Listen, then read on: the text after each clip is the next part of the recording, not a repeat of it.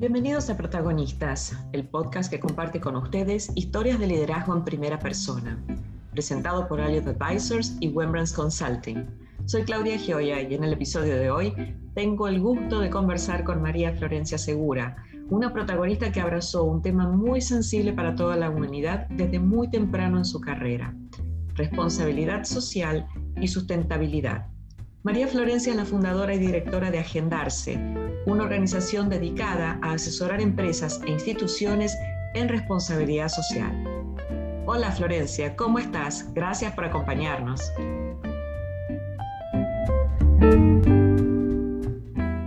Florencia, contanos, eh, contanos de vos, cómo empezó tu, tu carrera enfocada a la responsabilidad social. Bueno, eh, en realidad siempre fue como un como algo natural en mí eh, que me llamaran la atención lo que son los objetivos de desarrollo del milenio, ¿no? que ahora se llaman desarrollo objetivos de desarrollo sostenible. Desde chiquita habían exposiciones en la Feria del Libro y a mí siempre me atrajo el tema. Y bueno, de grande empecé a trabajar en una multinacional y era voluntaria corporativa de esa multinacional y, al mismo tiempo que era ejecutiva de negocios. Y bueno, me, empezaron a llegar eh, newsletters de España con todo lo que hacía la empresa con el corte inglés en temas de sustentabilidad, responsabilidad social, al mismo tiempo que también la empresa me, daba muchas cosas buenas. Eh, ahí pude ver el, el importante rol que tienen las empresas en la sociedad. Y entonces eh, hice mi tesis de grado en eh, responsabilidad social empresarial en el año 2004, de la licenciatura en marketing, porque, porque yo veía que era una tendencia, ¿no? Siempre me gustó ver, tendencias también. Eh, bueno, no por nada estudié marketing, entonces empecé a, investigar para mi tesis y, vi que, que, en todo el mundo había un montón de iniciativas, un montón de organizaciones que tocaban el tema de responsabilidad social corporativa. Así que bueno, ahí, ahí es como que plasmé más concretamente en una tesis de licenciatura el tema de responsabilidad social empresaria y me fui de la empresa eh, porque no había un área de responsabilidad social empresaria. Entonces eh, empecé a colaborar en algunos radios, eh, tomando casos concretos eh, hice un curso en Emprear que se llama Emprendedores Argentinos, que es una ONG que fomentaba en ese momento el emprendedorismo en el ITBA y después se independizó del ITBA, pero bueno, sigue trabajando con ellos. Pero ahí creé un blog, me enseñaron a crear un blog en el 2006, los blogs tampoco eran tan conocidos como ahora, y siempre me gustó la comunicación también, ¿no? Entonces, eh, habiendo trabajado en el mercado de las telecomunicaciones, es como que, bueno, orientaba más hacia lo que yo había estudiado, que es marketing. Y eh, de alguna manera empecé a plasmar todas las iniciativas de Procter Gamble eh, o de algunas empresas que ya empezaban a trabajar el tema en Argentina. En Argentina empezó con una visión de filantropía el tema de responsabilidad social corporativa, excepto, bueno, algunas organizaciones como el Instituto Argentino de Responsabilidad Social Empresaria, que eh, ya empezaban a trabajar con otra óptica, el tema de la responsabilidad social, que es más desde el ADN de los negocios y no tanto desde la filantropía o del voluntariado. Y bueno, eh, en el año 2006 yo estaba trabajando en una empresa y me surgió la posibilidad de hacerme una maestría en responsabilidad social empresaria en España. Así que bueno, eh, no lo dudé, me fui con todos mis petates a España y estuve un año y medio allí eh, trabajando en un, en un, medio de comunicación, asistiendo a eventos, seminarios, a su vez que, bueno, también iba desarrollando mi tesis de, de maestría, que la hice en la televisión española y la cadena de valor, digamos, todo lo que es el comercio mm, justo que se debería dar en un medio de comunicación desde el punto de vista de la cadena de valor. Así que fue una experiencia maravillosa donde conocí personalidades del mundo de la política, de, los negocios, em, en temas de responsabilidad social corporativa. Y en el 2009 me volví a Argentina porque, bueno, la verdad que extrañaba mucho a mi familia y, bueno, seguí, seguí. Eh, y, en el año 2010 eh, hicimos un evento en la Cámara Suizo-Argentina con eh, las organizaciones que tocaban en la temática en ese momento y con un speaker que yo conocí en Suiza, en una reunión que se hizo en frente de Naciones Unidas, que era una reunión de MBAs de una red que se llama Net Impact. Y bueno, allí conocí las principales personalidades que había estudiado en mi tesis de grado. Para mí era como tocar el cielo con las manos, porque estaba enfrente de las personas que yo leía o las organizaciones que yo había estudiado. Y, bueno, eh, me, hicimos ese evento en la Cámara de Suiza Argentina con uno de esos speakers, eh, que tiene un think tank que se llama CSR International, y así nació Agendarse, con el sponsorship de, una de las empresas para las que yo había trabajado y de otras, de otras organizaciones.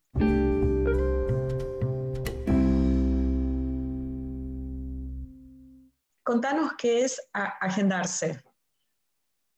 Y Agendarse es un emprendimiento social que lo que hace es, yo lo que veía era que no se conocían los líderes en sustentabilidad que yo había conocido en, Europa. Entonces, lo que, lo que quisimos empezar a hacer es empezar a hacerlos conocer, dando em, charlas abiertas al público eh, de diferentes sectores del, gobierno, de las ONGs, eh, de otras instituciones que tocaban la temática, a investigadores también. Y la idea surgió como una especie de HSM eh, de eh, la responsabilidad social y la sustentabilidad, con todos estos gurúes que tocan la temática. Y bueno, a partir de eso surgieron eh, otros proyectos, como por ejemplo dirigir un programa en la Universidad Torcuato de Itela sobre la temática, capacitaciones, y bueno, y siempre estamos también en el área de investigación y en el año, por ejemplo, 2015 presentamos un paper en la Universidad Pontificia Bolivariana de Medellín, donde aprovechamos para promover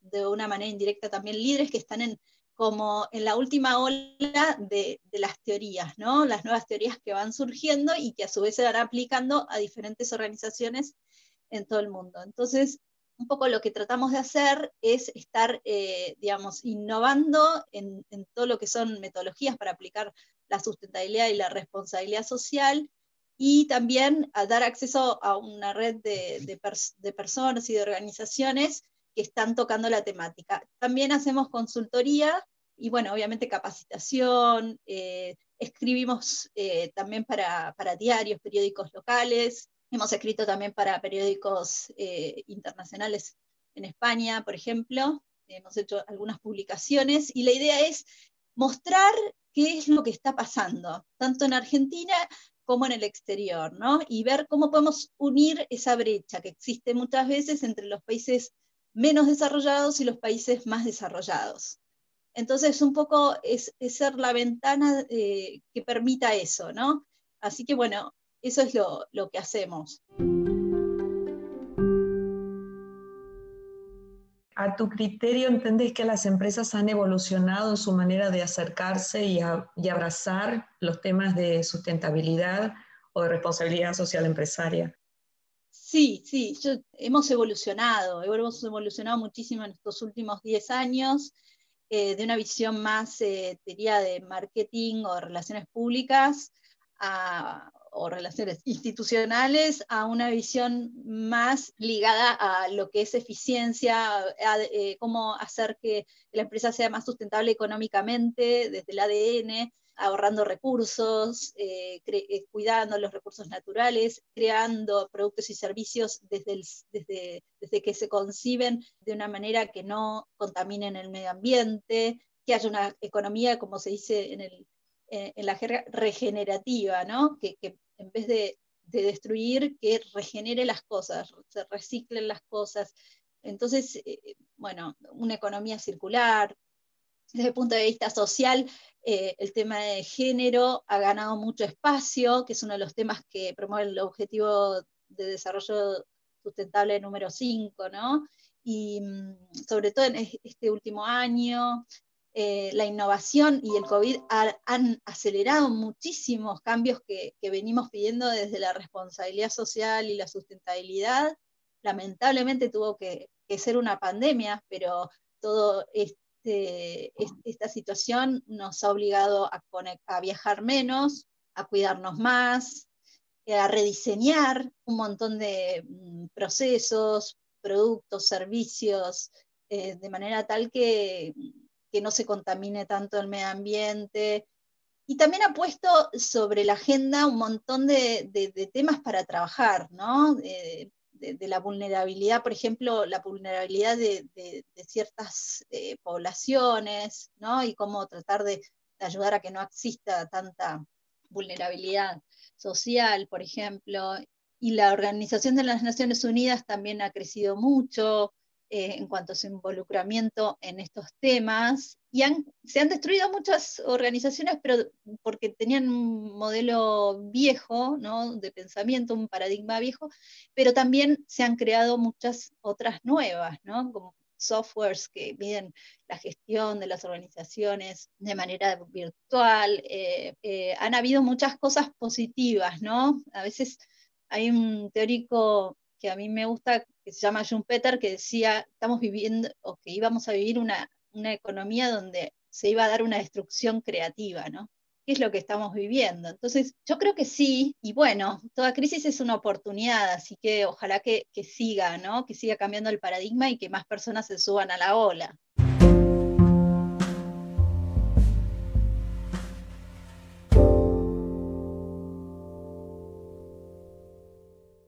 Contanos un poco más, porque me, interesó muchísimo esto de la implementación de softwares en, este, en este espacio, ¿no? Donde hay eh, mucho para educar, mucho para comunicar, mucho para aprender, pero también para implementar, ¿no? Porque si no nos vamos a quedar en el discurso. Y en esa implementación, vos me comentabas recientemente que hay, hay softwares que son software as a service que ayudan a que las empresas puedan, eh, ¿puedan qué? Contame. Bueno, eh, hay, por ejemplo, uno que, surgió durante la pandemia, que se llama PAMBU, que lo que permite es eh, identificar cuáles son los datos que son importantes ¿no? para medir la responsabilidad social, porque eh, es muy importante la, formación y el discurso que tienen las empresas con respecto a la temática, pero muchas veces no se sabe cómo empezar. Entonces, ¿qué hace este software? Es eh, permitir a las organizaciones dar esos primeros pasos eh, de una manera muy, muy, muy sencilla y que permite mm, también construir estrategias, planes de acción, eh, que personas que por ahí recién empiezan en la temática no, no, no, lo tienen tan, tan ejercitado. Entonces, sin saber demasiado el tema, te permite ayudar a, primero, mostrar lo que estás haciendo a tus grupos de interés, que son los grupos con los que interactúas, ¿no? Eh, porque ya es una demanda de algunos clientes de empresas que presenten un, balance social, ¿no? Le dicen ellos, pero en realidad es un reporte de sostenibilidad. Sí. Entonces, bueno, esa es una, una de los casos que yo, concretos que veo que es súper bueno eh, y mucho más viable económicamente porque otras herramientas eh, eran un poco más caras. Y bueno, también permite eh, que esta información esté bajo el control o bajo la supervisión de cualquier persona de la organización, lo cual hace que la información esté de una manera transparente y que se pueda supervisar desde cualquier área de la compañía. Así que ah. eh, también tienen índices, ¿no? Eh, índices de sustentabilidad, bueno, un montón de, beneficios que permiten a las empresas medir su impacto, porque hoy, hoy por hoy lo que lo, más demandado, eh, lógicamente, por las organizaciones privadas y las públicas también, ¿no? Las ONGs, es, bueno, muy bien, todo muy lindo lo que contás, pero ¿cómo, ¿en cuántas personas impactas? ¿Cuánto, cuánta huella de carbono ahorras, y, así, ¿no? Así que bueno, esa es una herramienta que me parece que es súper, súper interesante, ¿no? Y después otras herramientas como las de Transparent Business, que lo que permite es eh, gestionar un equipo de manera remota, que es algo que hoy por hoy todos lo, lo estamos tratando de hacer, ¿no? Pero la, diferencia con, digamos, con este software es que te permite contabilizar el tiempo de las personas que trabajan en un determinado proyecto, facturar con la legislación del país que pertenezca a la persona que vos contratás, porque puedes trabajar con personas de cualquier país del mundo, y también medir la gestión con gráficos, con un montón de cosas que también son muy interesantes y bueno, ha tenido tanto éxito que ha cotizado muy bien ha levantado muchísimo capital esta, esta, empresa. los próximos, o, ya es un unicornio, ¿no? Ya está valuada en, el número mágico, más de un billón, más de mil millones. Sí, sí, sí, sí. Mm, eh, eh, sí, la verdad que sí. Cuando me inicié, me asomé, la verdad, al mundo de responsabilidad social empresaria, cuando hablaba con empresas, eh, yo veía como tres caminos, ¿no? La conversación iba alrededor de tres caminos. Una podía ser que la empresa generara todo un departamento y un equipo per se, que generalmente podía tener el formato de una fundación tal vez. Después, la otro, el otro camino era eh, subirse a alguna mm, ONG o iniciativa que ya estuviera corriendo y la otra era hacer una campaña o un programa insignia con esa compañía o con esa ONG o esa institución, llámese Junior Achievement, llámese, Fundación Vida Silvestre, no sé.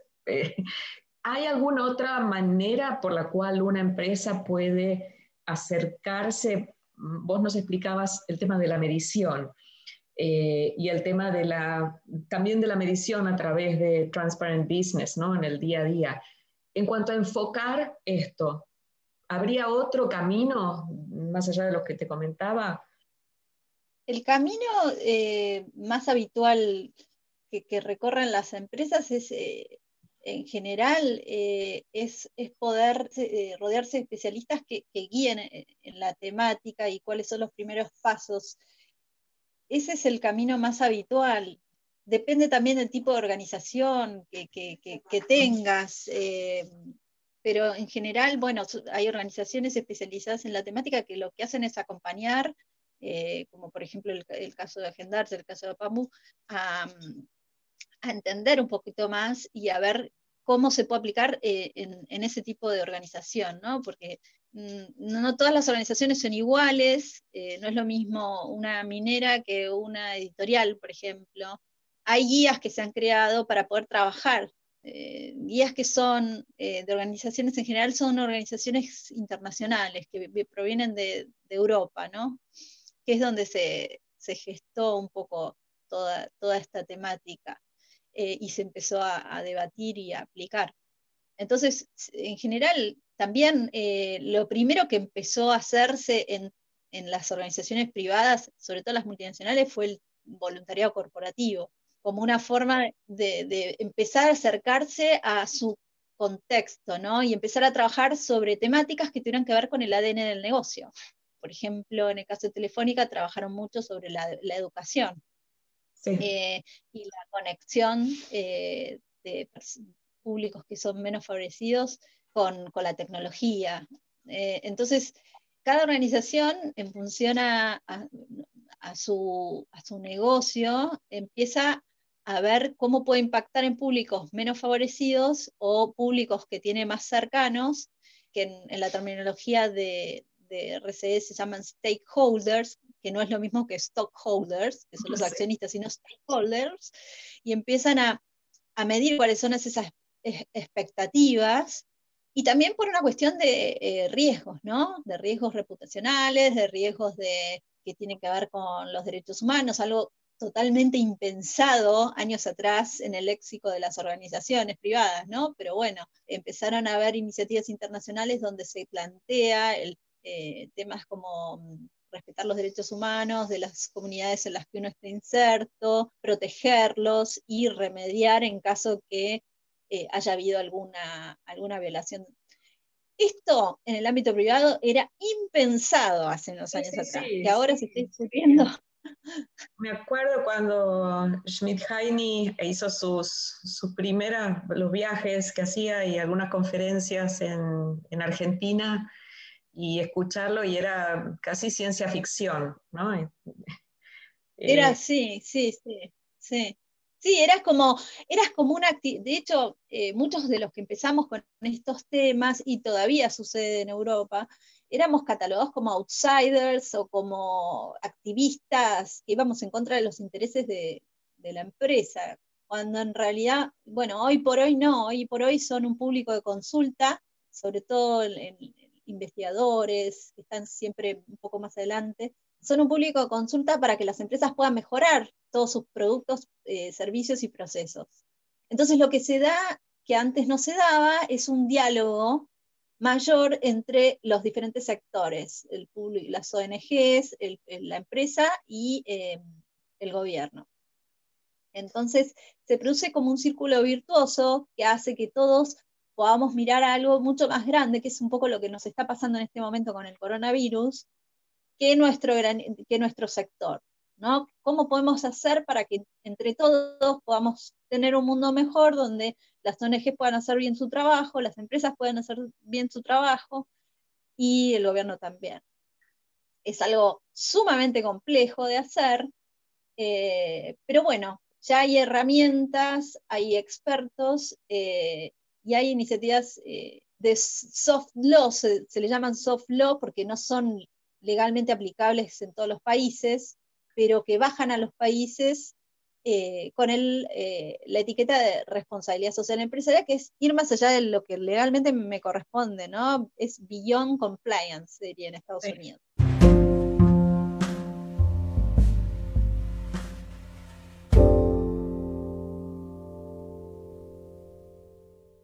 Y Florencia, para cerrar, me, muero por hacerte esta pregunta. Si yo tuviera 19 años y me, interesa el tema de sustentabilidad, ¿por dónde empiezo? ¿Por dónde, qué estudio? ¿Es más en el espacio del máster? Em, ¿qué, me, ¿qué, me, sugerís? Mira, em, yo te sugeriría que no sé si un máster, porque hoy por hoy sí, eh, hay muchos másters en sustentabilidad, eh, pero yo te sugeriría que empieces a crear y a emprender algo propio. Eh, porque la sustentabilidad, digamos, cada uno lo incorpora a su vida de, de diferente forma o de diferente manera. Entonces, lo ideal es vincular cuál es tu don, cuál es tu talento, y poder eh, aplicar ese talento en una temática que tenga que ver con tu historia de vida. Por ejemplo, si vos tuviste un problema de salud, puede ser diabetes, bueno, ver cómo ayudar para que el objetivo de desarrollo sostenible que se vincula con la salud, que tiene que ver con la diabetes, pueda bajar. Entonces puedes crear un alimento que sea para diabéticos. Y entonces puedes medir cuántas personas beneficias con ese alimento. Por ejemplo, te estoy dando un ejemplo cualquiera si te gusta mm, ir de camping, ver cómo puedes ayudar para que no haya tantos eh, desechos, eh, tantas, no contaminar el medio ambiente, hacer actividades que tengan que ver con, la ecología, ¿no? estar en contacto con el medio ambiente. Entonces esas preguntas se empiezan a generar solas en cada persona. Yo he hablado con, por ejemplo, el eh, director del programa de responsabilidad social de la Universidad de Anahuac en México, que es la única universidad en el mundo que tiene una carrera de grado, una carrera de posgrado y doctorado en la temática. Y él me contaba que desde chiquito le encantaban los animales, le encantaban, eh, así se despertó su, su pasión por la responsabilidad social. Y en esa época no era tan conocido el tema, o no, se promovía tanto. Y bueno, a él se le despertó y bueno, estudió licenciatura en medio ambiente, después se especializó, se fue a Londres. Pero bueno, tiene que, eh, creo que todos tenemos inquietudes y tenemos talentos. Entonces, lo mejor es eh, conectar esos talentos. Por supuesto que tiene que ver con un proceso de autoconocimiento, que es algo que eh, el sistema educativo está empezando a promover. Ya no un sistema educativo basado en lo racional y en repetir, sino en el autoconocimiento. Entonces, en ese proceso, uno puede empezar a hacer desde ese lugar, ¿no? Y poder contribuir mejor, eh, digamos, al mundo, en lo que quiera, ¿no? tener su propia vivencia para poder abrazar la sustentabilidad como parte de de, tu driver, ¿no? de, tu, de tu motor. Em, claro, de tu propósito, ¿no? De, tu propósito de vida. Sí. Exacto, porque es cuanto más, eh, digamos, mejor lo vas a hacer. No todos nacemos con los mismos dones, por ahí, eh, eh, a mí los números no me gustan, me gustan más las, ciencias blandas y bueno, eh, seguramente puedo aportar más en ese, en ese campo. Eh, hay personas que, por ejemplo, están desarrollando nuevas teorías económicas porque hay recursos naturales que no requieren de depreciación, por ejemplo. Entonces, hay un montón de cosas que se pueden hacer. Estamos en una nueva etapa de la economía donde todo se está rediseñando entonces, eh, lo, importante es saber con qué uno se siente cómodo y entonces de esa manera poder contribuir eh, con lo mejor que uno pueda a, este mundo, ¿no?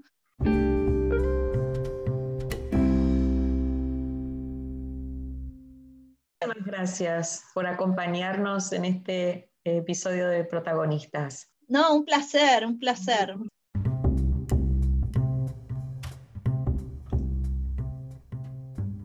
A todos ustedes, muchas gracias por acompañarnos el día de hoy. Esperamos que se suscriban al podcast en Spotify o en Apple Podcasts para seguir compartiendo historias de protagonistas en primera persona. Este podcast fue presentado por Aliot Advisors y Wembrands Consulting. La producción es de Malu Ceballos. Chao, hasta la próxima.